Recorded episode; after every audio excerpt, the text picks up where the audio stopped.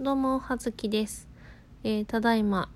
12月、2021年12月、えー日付変わって16日ですね。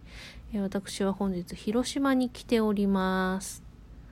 来世は猫になりたい。この番組は、来世は猫に生まれ変わりたい私、はずきが、日々ままならない人間ライフを送る様を脳みそだだ漏れでお話ししていく、そんな番組となっております。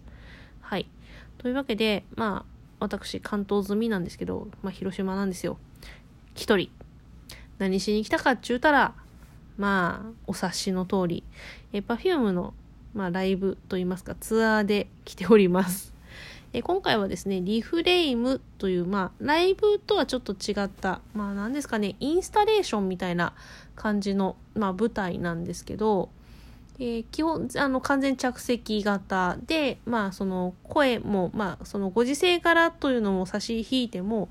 あの基本的に声も出さないし、まあ、その曲が終わった後の、まあ、その拍手はするけど曲の手拍子みたいなその合いの手みたいなそういうのは一切ないっていうもの。もともとそういうものコロナとか関係なく。っ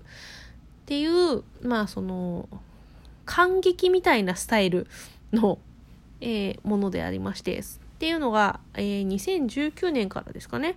ありまして一番最初は NHK ホールだったのかな？であとは次、えー私が行ったのが2000 2000年？去年？あれ？去年？一昨年？のえーっと LINE キューブ渋谷のこけら落とし公演っていうのにまあ、それもかなりのプレミアムチケットなんですけど、まあ、1週間ぐらいやってたのかな公演その時のでも普通にチケット全然申し込んで取れなくて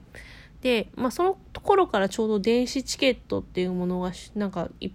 般化されてきてその時は LINE キューブ渋谷でしかやらなかったから LINE チケットだったのかな？の電子チケットのリセール、まあ、行けなくなっちゃった人が出したやつを購入してなんとか滑り込んだっていう感じですね。でまあなんでそういうやつどういうやつ？え ー基本的には Perfume が、まあ、2000年からまあそのね当時中学生ぐらいのお嬢さんたちが活動を始めた頃のからの、まあ、残ってる映像の記録から楽曲から、まあ、そのやってきたライブからその Perfume の歴史をまあそのと、まあ、記録を振り返りつつ今の最新のテクノロジー技術を使って、まあ、主にライゾマティクスがね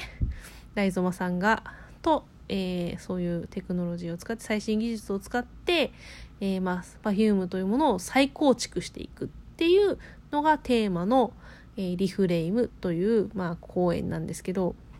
うんまあね、とにかく美しいのよ。これねなんか基本的になんだろうな正面ホールまあ基本な基本的にって何回言おうとしたの？あのホール規模じゃないとまあ無理なのではないかと現段階では思います。なんかね正面から見たいやつなんですよ。うんどっちかというと。で今回私割とちょっと端っこから見たのであのかなり左寄りから見たのでただあの規模がですねそのホールツアーなもんですから言うて近いっていうね。あの生生生身の Perfume がいるみたいなね。っていうのをあのガン見させていただきましてそれはそれであの幸せな時間を過ごしたんですけど、まあ、今回あの最終日が12月18日で、まあ、そこにそこがまあ千秋楽なんですけどそのその時はライブビューイングがあるんですよ。全国の映画館で、えー生で。でそれはもちろん当然あのチケット取ってありましてなんでまあそしたらね、まあ、ほぼほぼ正面のカメラアングルから見ることができると思うのでねまあ正面から撮ってるでしょうからね、えー見れると思いますのでまあそういうねあの演出っていうのはあのライブビューイングの時に保管するということで今回はですねもうね Perfume と同じ空気が吸えるねみたいなね。あのなもう久しぶり何年ぶり何年ぶりじゃないか。でもあの2000 2020年の、えー、P キューブドの、えー2月25日以来生の Perfume にはお会いしておりませんので、えー、お久しぶりでございますという感じで、ちょっともうね、あの、今回ネタバレはしもちろんしないですけど、しないですけど、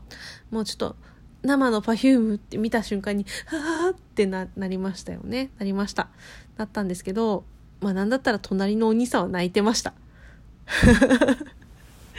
なんか最近ライブに一緒に行く人、隣の人よく泣くなって思いつつ、いやまあ私もちょっとうってなりましたけど、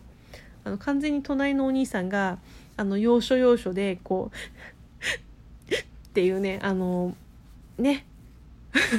泣いてるっていうね、のをね、あの、気配を感じて、うんうんわかるようんうんと思いつつあのそなんかちょっと隣のお兄さんに対して親しみが湧くというね感じで見てまいりまして。なんで、まあ、完全に着席型で声も出さ基本的には声も出さないですし、まあ、基本的にって声出さないですしあとはまあその拍手しかしないですしっていう感じだったんですけど、まあ、最後の最後ねあの全部終わった後にですね MC があってその時はまあそのまあ基本は拍手ですけどちょっとこう何ですかねオーディエンスとしてのこう何ですかね反応ができるというか。なんかこう逆にさこのコロナ禍になってさこう声を上げれなくて拍手とかでしかさあの拍手とかボディーランゲージでしかさこうさ何？この演者の人にさこちらのこう熱意気持ち、えー、報報いたいみたいな気持ちを伝えることができない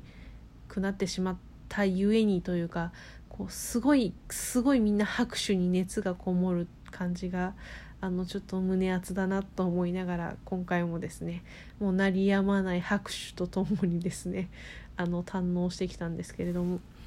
まあその後ですねあの、まあ、その後というかですねあの今回、まあ、広島がなんで2015年ぶりの2回目の広島なんですけど前回広島にですね行った時にあの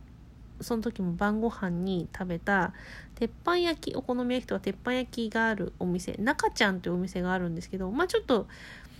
一部有名店だと思いますなんかもう私が見ているあの某北海道ローカル番組の「おにぎり温めますか?」でも行ってますしあとはあの広島のご当地の、まあ、若子酒が広島あの著者の方あの広島の方なので、まあ、若子酒でも、若子酒で紹介されたのかな？それとも、そこの、えー、新旧さんがや、書いた広島のガイドブックみたいなやつで紹介されたのかな？えー、まあ、そこにですね、あの、名物、有名名物料理、ウニクレソンというのがございまして、まあ、ウニとクレソンをたっぷりのバターで炒める。でバケットがついてきて上にレモンが乗ってるっていうメニューがありましてそれがまあ割とそれでまあちょっと有名になったのかな。前回もそれを食べに来てまあ食べてちょうどそのオーダーでウニクレソンが品切れになり今回も私一人で行ってそれを頼んで私のオーダーで品切れになるっていうですね。食べれてよかったみたいなね。で今回一人で行ったんだけどだから前回は夫と行ったから、まあ、そこそこ品数頼めたんだけど一人で行って、まあ、それそのウニクレソンがさそこそこのそのバターソテーされたウニとクレソンと、まあ、バケットが4切れついてるんですよ。でもそれだけ、まあ、お酒は私外では基本的に弱いので飲まないので、うん、そそれでだけっていうのもなって思ってウーロン茶だし。いでピータン豆腐を頼みで、それで、あの、2品食べ終わったとこで、うーん、飲み物もうちょっと飲みたいんだけど、え、何頼む？みたいになって。でも、お腹ちょっと、え、ど、ど、どうする？どうする？でも腹八分目な気がするみたいなね。あの、多分ライブ終わりのテンションでしょうね。勘違いですよね。えー、でね、そこでね、お好み焼きまあ、広島風って言われると怒られちゃうお好み焼きね。あの、皮が薄い方のやつ。で、まあ、野菜のやつ、お蕎麦入ってないやつを頼んだんですよ。いけるかなと思って。いけ、いけ、いけなか、いけ、食べたけど。あの、お残しは許しまへんで世代なもんで、あの、なんとか無理くり、こう、食べきったけど、いやー、アラフォーにはきついよね。アラフォー一人で食べる量じゃないよね。ね、自重しろ。っていう感じ。腹八分で押さえとけっていう感じですよね。もう絶対明日明日私は胃もたれで死ぬんじゃないか？食べ過ぎなんですよ。まあね日中ちょっとそこそこ抑えたから夜に持ってこうと思ってちょっと気合を入れてたのはあるけどいや言うても食べ過ぎじゃろ。普通にそのお好み焼き食べてお腹いっぱいになる量なのになんで最後にそれ頼んだのっていうね感じよ。まあでもなんとか無事にあのなんとか食べきってきました。というわけでまあその食べ過ぎな食べ過ぎたけど美味しかったからなんとか食べきったお写真はインスタに上げときますのでご興味ある方はですねあと広島に行かれた方はですねその中ちゃん行ってみてください。ただまあ問題はちょっと周りが 風俗街なんですよ。にまあだからまあ歓楽街。風俗店とかまああったりとかあの飲み屋さんとかが多いみたいな、まあ、新宿でいうと歌舞伎町みたいな感じのところの一角にあるお店なので私ですねあの一人でずんずんあの